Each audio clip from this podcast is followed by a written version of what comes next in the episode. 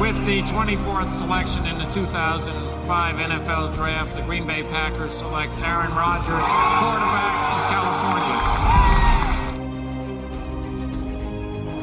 The final snap of Super Bowl 45.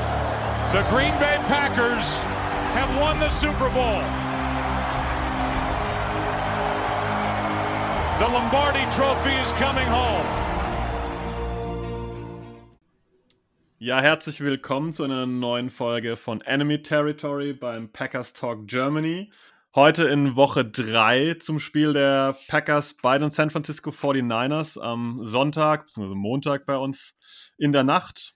Kleiner Abriss im Vorfeld, dass ihr es mal gehört habt. Es gab schon 44 Begegnungen gegen die 49ers. 25 haben die Packers gewonnen, 18 die 49ers. Einige gingen unentschieden aus. Und äh, die letzten Jahre wurden wir dann schon deutlich geschunden seitens der Packers und haben oft deutlich verloren, zumindest wenn die 49ers komplett waren. Wir haben natürlich passenderweise einen Gast heute. Aus der, äh, der Sicht der 49ers wird uns Michael berichten. Willkommen, Michael. Moin.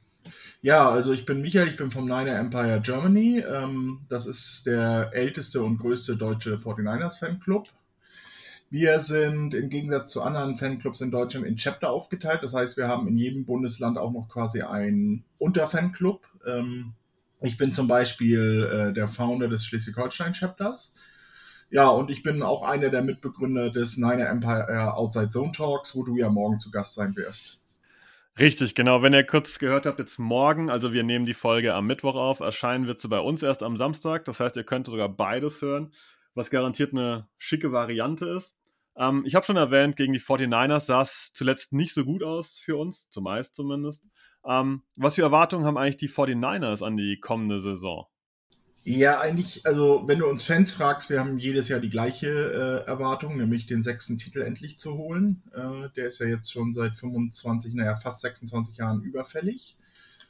Und äh, ja, wenn du die Coaches fragst, denke ich mal auch, das geht zumindest in Richtung Playoffs. Ich meine, man gibt nicht von ungefähr so viele First-Round-Picks für einen äh, Quarterback aus, auch wenn der jetzt erstmal hinter Jimmy lernen muss, äh, wie es dann ist, auch in der NFL zu spielen, ähm, in einer Pocket zu stehen, äh, weil er ist ja doch eher so der mobile Quarterback und äh, muss jetzt erstmal einige Sachen hinter Jimmy lernen. Aber ich denke mal, früher oder später wird äh, Trey reinspringen. Deswegen nehme ich mal an, dass unser äh, Front Office wohl jetzt erstmal die Playoffs im Auge hat, obwohl unser Roster eigentlich Super Bowl tauglich wäre. Ich werfe mal noch ganz kurz ein, du redest von Trey Lance, falls ihn nicht jeder gehört hat. Das ist ein Quarterback, äh, der sehr früh im Draft ging. Der kam von der FCS School von äh, North Dakota. Und die 49ers haben sich für ihn entschieden. Und der hat äh, bislang ein paar Snaps gespielt. Ich glaube, äh, waren das drei Pässe im ersten Spiel, aber im zweiten Spiel hat er jetzt gar nicht gespielt, richtig? Im zweiten Spiel hat er gar nicht gespielt. Im ersten Spiel hat er ein paar Pässe gemacht, aber hat auch ein paar Mal versucht zu laufen, was nicht so ganz geklappt hat. Äh, seinen größten Auftritt bis jetzt hatte er in Abwechslung mit äh, Jimmy im letzten Preseason-Spiel gegen die Raiders. Äh, da haben wir die Raiders äh, ein wenig verwehrt, indem wir fast jeden dritten Snap den Quarterback gewechselt haben. Was denkst du, ist sowas auch für Sonntag zu erwarten? Ich meine, letztendlich muss man ehrlich sein, die 49ers sind zuletzt gegen die Packers oft gelaufen, gut gelaufen. Trey Lance ist ein Quarterback, der auch laufen kann. Klar, er muss noch lernen, aber Wäre das eine Variante, wo du sagst, da könnten durchaus die 49ers aktiv werden und Trey Lance am Sonntag vielleicht mehr einbinden in den Gameplan? Ja, also du müsstest mich vielleicht berichtigen. Ich glaube, es ist bei euch Zachariah Smith, der jetzt auf der IA gelandet ist. Oder war das die andere Seite? Da müsstest Na, du mir kurz einmal helfen.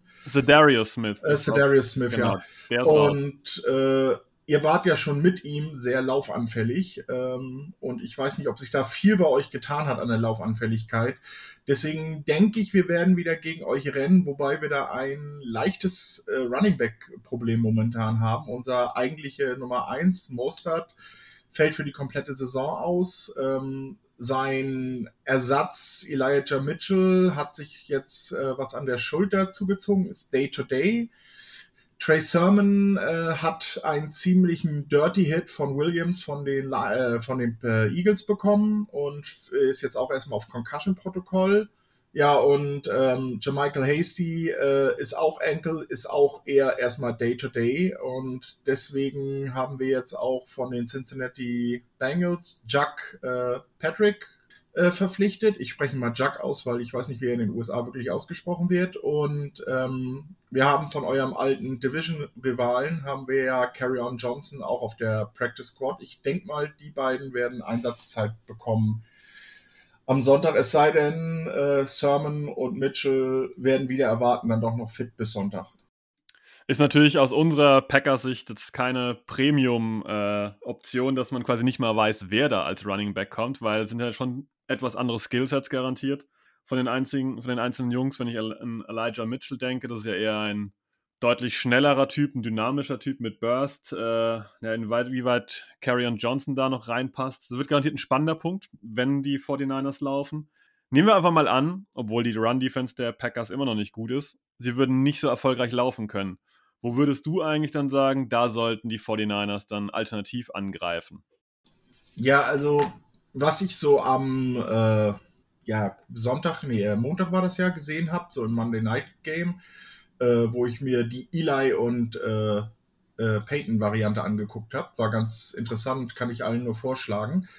Ähm, ist, äh, dass ihr in der ersten Halbzeit wart ihr doch etwas passanfällig und ähm, ich denke, man könnte da auch viel über Debo machen, ähm, zumal wahrscheinlich sich eure Defense auch wieder auf Kittel konzentrieren wird, der mit unsere gefährlichste Waffe ist. Äh, und ja, mal gucken. Vielleicht ist Brandon Ayuk auch endlich so weit, dass er spielen kann. Äh, er hat zwar immer ein paar Snaps bekommen, aber er scheint halt doch im Doghouse zu sein bei Shanahan. Äh, viel kann ich dazu leider auch nicht sagen. Ähm, Brandon ist äh, angeblich ja immer noch ein bisschen verletzt von seinem Hamstring.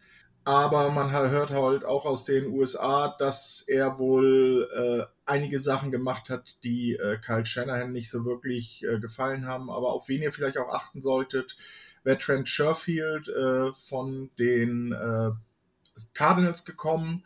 Der Junge hat äh, in der Preseason richtig gut eingeschlagen und auch in den ersten beiden Spielen war er nicht zu schlecht. Und äh, ja, unsere O-Line sollte wenn sie so weiterspielt wie bisher, mit eurer D-Line auch relativ gut klarkommen. Ich gehe da einfach nochmal konkret drauf. Was, was denkst du, wenn, wenn die 49ers alternativ nicht laufen können und sie mehr aufs Passspiel zurückgreifen müssen, werden sie dann die Cornerbacks außen attackieren oder werden sie eher vielleicht sogar die Mitte des Feldes mit äh, Kittel suchen gegen die Linebacker der Packers? Irgendein Gefühl dafür? Also ich denke mal, äh, so wie ich Shenny kenne, bleibt er ja seinem Playbook immer etwas treu. Und Shannys Playbook ist dann, ist dann doch eher so Richtung Play-Action oder Screens. Also wird er wahrscheinlich eher eure Linebacker angreifen als eure Cornerbacks. Aber es ist halt immer auch so eine kleine Game Day Decision, was er da macht. Auf jeden Fall ein spannender Punkt, vor allem wenn man sieht, dass die Packers auf der zweiten Cornerback-Position abseits von Jair Alexander wirklich, ich möchte ja nicht sagen Probleme haben, aber äh, alle Packers-Fans haben garantiert äh, den Auftritt von Kevin King in Woche 1 gesehen. In Woche 2 hat jetzt auch nicht unbedingt geglänzt und äh, Eric Stokes ein Rookie. Wir wissen alle Cornerbacks und Rookies oder Verteidiger und Rookies insgesamt ist nicht immer ein ganz, eine ganz einfache Sache, auch wenn Stokes seine Sache bislang ganz ordentlich gemacht hat. Aber ähm, ja, die 49ers sind ja nicht unkreativ, was die Offensive angeht. Wenn wir mal auf die defensive Seite äh, uns konzentrieren, wo sollten die Packers eigentlich angreifen bei der Defense der 49ers und wo sollten sie auf jeden Fall die Finger davon lassen? Ja, also wenn ich eure O-Line sehe und äh, unsere Cornerbacks, äh, dann würde ich doch eher sagen, dass ihr unsere Cornerbacks angreift. Ähm, auch wenn äh, gerade Lenoir bis jetzt seine Sache sehr gut gemacht hat, ähm, ist gerade auf der anderen Cornerback-Seite durch den Wegfall von Jason Verrett ein großes Fragezeichen. Josh Norman hat es letzte Woche auch relativ gut gemacht, aber das war jetzt auch äh, nicht äh, nicht alles äh, Sahne, was er gemacht hat. Also zwei PIs hatte er. Und gerade bei unserer Defense Line ähm, und bei euch fehlt ja Bakhtiari, äh, da sehe ich dann doch die Vorteile bei DeFord und äh, Bosa. Und äh, euer Quarterback hat ja schon sehr gute Bekanntschaft mit beiden gemacht. Absolut, hast du gute Punkte angesprochen und unsere Offensive Line hat sich, würde ich jetzt sagen, im letzten Spiel etwas stabilisiert im Verhältnis zum ersten Spiel, aber ist natürlich äh, mit Rookies oder mit relativ unerfahrenen Spielern gespickt, beziehungsweise mit Elton Jenkins, der wahrscheinlich wieder auf Left Tackle spielen wird, ähm, was er nicht schlecht macht, aber natürlich mit Bakhtiari wäre das nochmal eine andere Nummer. Ähm, jetzt hast du die Cornerbacks erwähnt. Ich stelle mal eine These auf. Kann man sagen, dass die 49ers im Prinzip keinen Nummer 1 Cornerback haben und so eine Mischung aus Nummer 2 und Nummer 3 mal aufstellen müssen?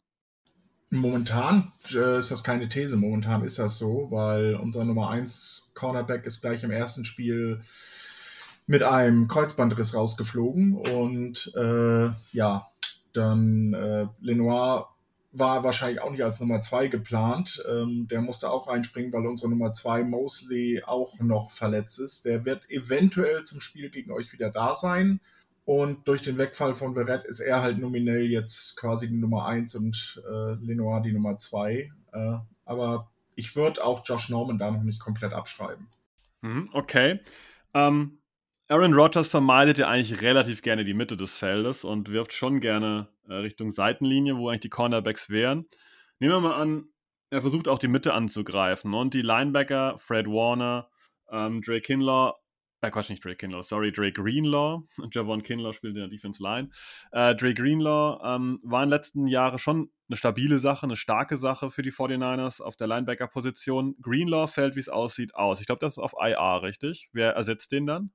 Ja, also nominell macht das momentan Marcel Harris. Also zumindest hat er es im letzten Spiel getan. Ähm, und äh, ja, uns, unser Mittellinebacker ist weiterhin Fred Warner. Äh, mit der beste Linebacker der Liga, also ohne da angeben zu wollen. Ähm, und äh, Al-Shair hat ja auch im Jahr davor äh, den dritten Starter gemacht. Also im Grunde ist die große Unbekannte hier Marcel Harris, äh, der quasi von Safety jetzt auf Linebacker umgeschult wurde. Wobei ich mir vorstellen kann, dadurch, dass er Safety ist, äh, sollte er auch relativ sichere Hände haben. Wobei ich mich bei Marcel Harris eigentlich hauptsächlich daran erinnern kann, dass er der Zerstörer unter den Safeties war. Wenn er auf dem Platz war, äh, ging er ziemlich mit Wucht auch immer rein in die gegnerischen Spieler. Wenn du schon die Safeties angesprochen hast, äh, aus meiner Sicht haben die 49ers mit Jimmy Ward einen sehr guten Safety. Äh, ich finde, äh, Jakiski Tart ist immer so ein bisschen heiß diskutiert, ob das jetzt wirklich ein guter Safety ist, weil er aus meiner Sicht sehr viele Ups und Downs hat. Wie siehst du die Safety-Position, die unter Umständen, gerade wenn die Packers das äh, Feld etwas in die Länge ziehen sollten mit äh, Valdez Gantling oder mit äh, Devonta Adams, die da eventuell ins Spiel kommen? Wie siehst du die Safety-Position gegen die Packers? Also Ward, äh, keine Frage, äh, ist ein sehr guter Safety. Ähm, er hat zwar teilweise noch ähm, einige kleine Fehler im Stellungsspiel, aber nicht mehr so stark wie noch vor ein paar Jahren.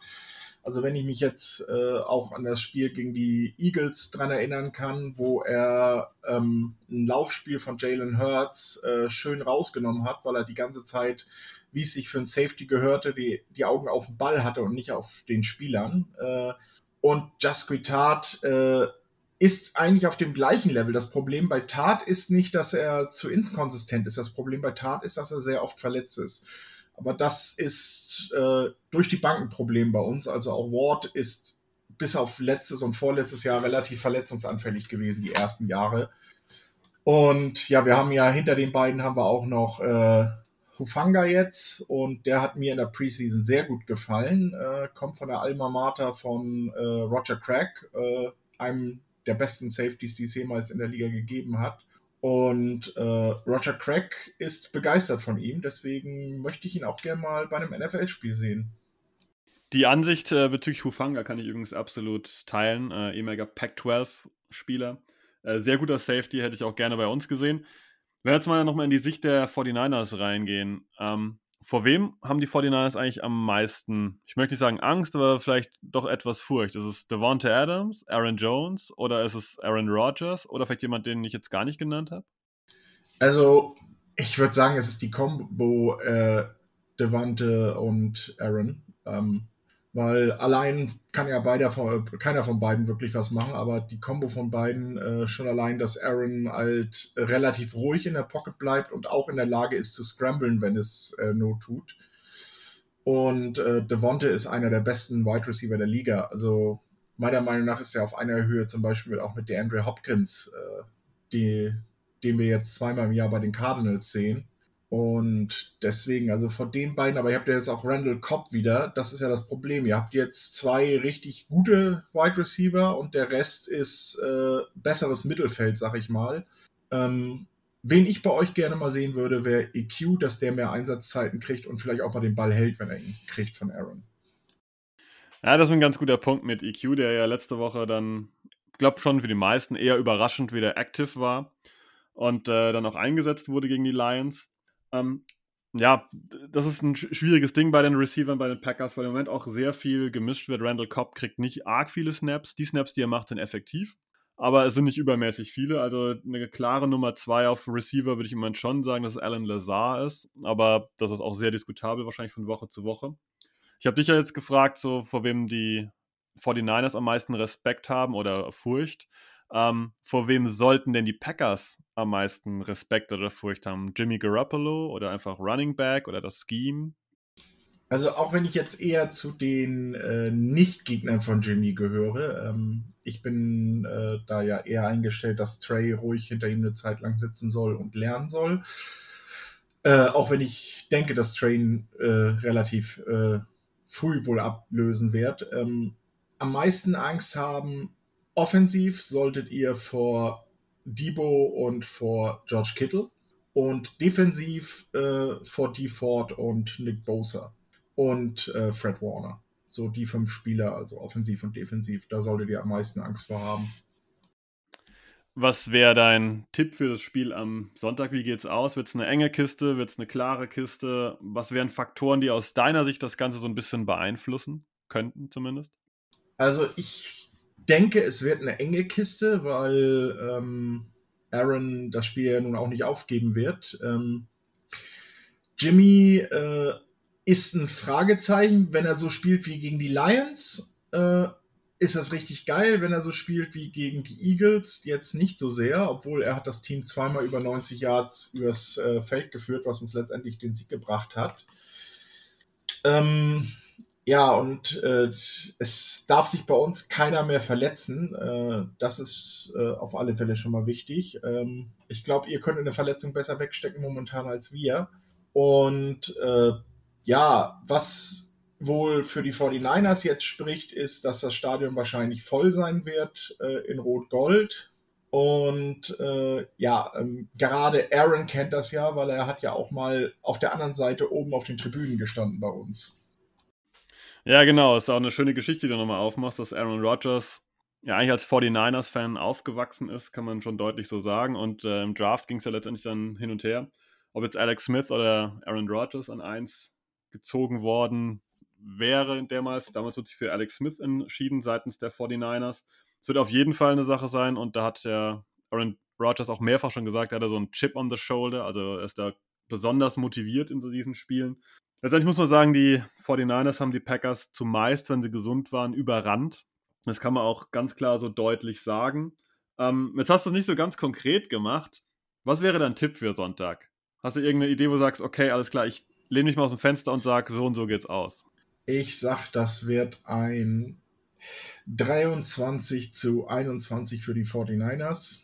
Äh, ich habe mich letztes ein bisschen weit aus dem Fenster gelegt mit einem 34 zu 17, deswegen bin ich diesmal ein bisschen defensiver. Okay, ich halte mal dagegen, weil ich die letzten Spiele ähm, ja, mir angeschaut habe, auch die Ergebnisse nochmal. Und eine Mannschaft hat immer über 30 Punkte erzielt. Das äh, letzte Spiel ging 34-17 für die Packers aus. Die Spiele vorher 37-20 und 37 zu 8 für die 49ers. Ich denke, auch wenn es mir wehtut, ich glaube, dass die 49ers mit ihrem Laufspiel uns arg, arg wehtun werden. Und ich glaube, es wird leider knapp auch für die 49ers ausgehen. Und das muss ich sagen, obwohl ich Packers-Fan bin. Ähm, daher glaube ich, dass die 49ers 30 Punkte knapp und die Packers knapp unter 30 Punkte bleiben. Ähm, zwei Personalien will ich noch ganz kurz äh, thematisieren. Wir haben es vorhin schon mal ganz kurz angesprochen. Brandon Ayuk, äh, hochgerankter Wide Receiver im Draft. Angeblich hatten die Packers auch so ein bisschen Interesse an ihm. Ähm, hat bislang noch nicht eingeschlagen, du hast vorhin schon gesagt, dass es ein bisschen schwierig ist. Vielleicht kannst du dem nochmal was sagen, was so die Erwartungen sind, was seine Bilanz bislang ist, weil man hatte schon gedacht, dass aufgrund der dünnen Wide Receiver-Kombo ähm, Brandon Ayuk dieses Jahr zumindest zu Beginn deutlicher auf dem Feld steht und bessere Zahlen abliefert auf jeden Fall.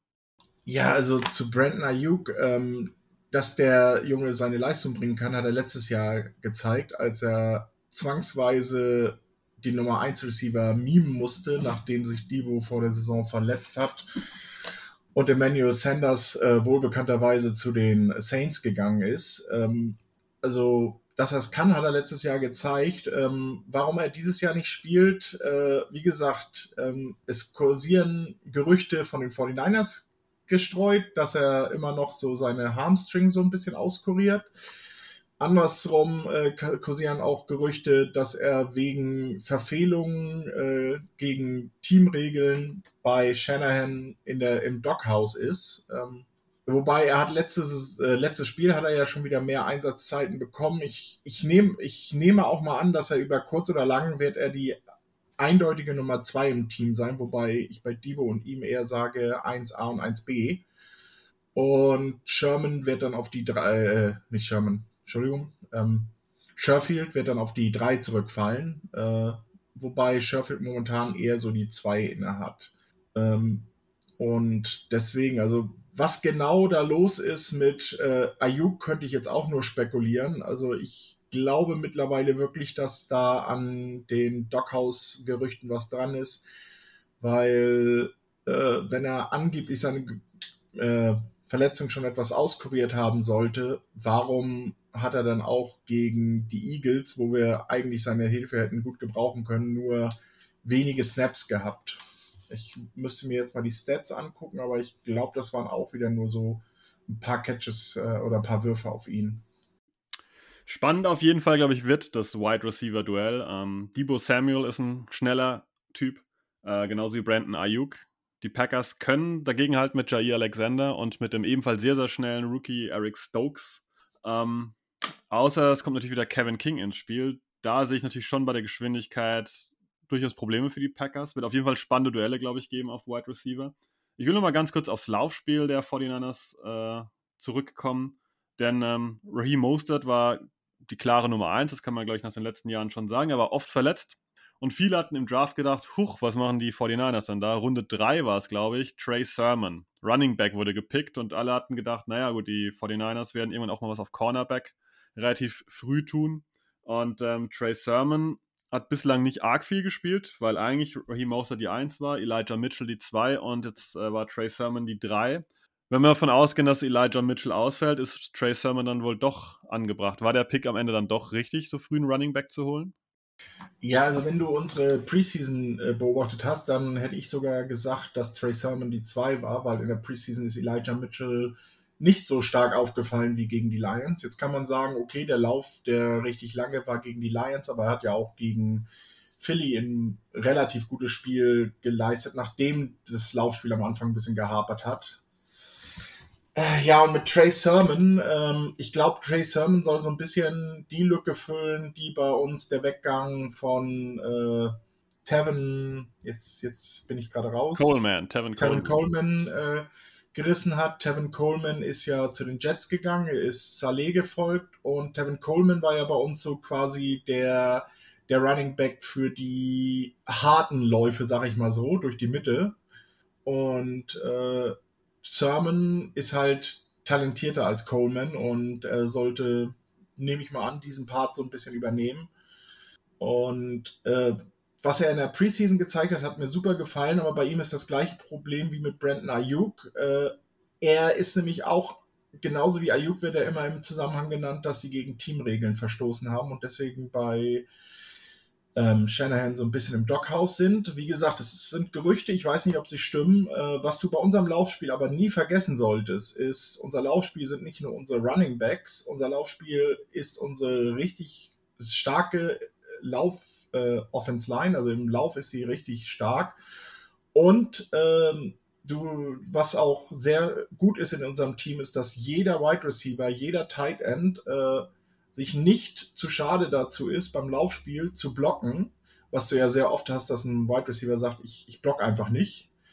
Äh, ich könnte mich dabei ja verlieren, äh, ver verletzen, Entschuldigung. Und, ähm, und Juice. Du darfst Juice, Kyle Juice Check nicht vergessen. Äh, der Junge kann alles. Äh, der kann Pässe fangen, der kann selber laufen und der hat richtig geile Blocks. Die, äh, also ich, wenn ich Spiele beobachte, ich beobachte meistens nicht die Punktespiele selber, sondern ich beobachte die Blocks, weil ich selber Offense Line gespielt habe. Und da sind ein paar richtig geile Blocks bei den 49ers dabei, also oder ein paar richtig geile Blocker. Und das macht unser Laufspiel aus. Perfekterweise hast du noch jemand erwähnt, den ich noch zum Ende ähm, auf den Bildschirm raufbringen wollte. Und zwar ähm, Robert Sala, ähm, der ja schon eine markante Persönlichkeit war bei den 49ers und die Defense sehr, sehr gut gecoacht hat die letzten Jahre. Man muss natürlich auch sagen, die 49ers haben da in die Defensive Line auch massiv investiert. Jetzt habt ihr einen neuen Defense Coordinator, D'Amico Ryans. Äh, in der NFL war Rookie of the Year, also Defensive Rookie of the Year, ähm, war zweimal Pro Bowl Linebacker und so weiter, First Team All Pro und so weiter. Hat die Defense irgendwie verändert? Gibt es da Sachen, wo du sagst, es ist bislang auffällig, dass da was anders gemacht wurde? Ähm, ich finde, dass äh, jetzt gerade unter dem Miko wird, wird mehr geblitzt als unter Saleh. Also die Miko ist auch mal bereit, Risiken zu gehen. Das ist, Saleh hat äh, quasi die gleiche Defense gespielt, wie sie auch bei den Seattle Seahawks gespielt wird. Und die ist ja eher konservativ und äh, Miko ist eindeutig äh, der aggressivere. Ähm, da kommt auch mal mehr aus dem Backfield auf den Quarterback zu. Und was mir bei Demico jetzt in den letzten beiden Spielen gefallen hat, ähm, Klar, gegen die Lions sah das am Ende nicht so gut aus. Wir haben innerhalb von äh, drei Minuten 16 Punkte gekriegt. Was aber auch daran lag, dass äh, nach der schweren Verletzung von Berett hat äh, Shanahan unsere komplette Defense fast ausgetauscht. Er hat äh, die Starter rausgenommen und hat äh, nur noch Backups drin gehabt. Das gab dann ein richtiges Gefälle. Und äh, ja, wenn du überlegst gegen die Eagles, ähm, wir standen wirklich eine Halbzeit mit, den, äh, mit dem Rücken zur Wand gegen die Eagles und unsere Defense hat das Team im Spiel gehalten, äh, so dass äh, zwei super Spielzüge oder zwei super äh, Serien von Downs gereicht haben, dass wir das Spiel nachher mit 17 zu 11 gewonnen haben. Und diese Band but don't break Mentalität von Demico Ryans, mir gefällt sie sehr gut. Äh, aber jetzt kommt auch der erste richtige Gegner. Dann sehen wir jetzt auch wirklich einmal, was äh, das dann wirklich auch wert ist. Es freut mich, dass du zum Abschluss die Packers als den ersten richtigen Gegner bezeichnet hast. Ich glaube, wir sind alle sehr gespannt auf das Spiel. Ich möchte mich an der Stelle ähm, für deine Zeit bedanken, die du uns hier geschenkt hast und uns ein bisschen die 49ers näher gebracht hast in diesem Matchup. Und ähm, genau, ich wollte immer darauf hinweisen, ihr könnt auch eine Folge hören bei unseren Kollegen bei den 49ers. Da bin ich dann auch zu Gast in einer ähnlichen Variante wie dem Enemy Territory. Und ansonsten wünsche ich euch viel Spaß beim Spiel und äh, gebe das Wort nochmal zu Michael, der sich ebenfalls nochmal von euch verabschieden darf. Ja, also ähm, war schön hier gewesen zu sein. Äh, ich freue mich aufs Spiel Sonntag, obwohl ich das leider nicht sehen werde weil das mitten in der Nacht ist. Und äh, ja, ansonsten freue ich mich morgen von dir von den Packers zu hören. Ähm, als kleinen Zusatzgast haben wir morgen dann auch noch äh, jemanden von der Footballerei dabei, und zwar den Remo. Dementsprechend schließe das Animatory für heute und sage mit dem Abschluss Go Pack Go. Viel Spaß beim Spiel.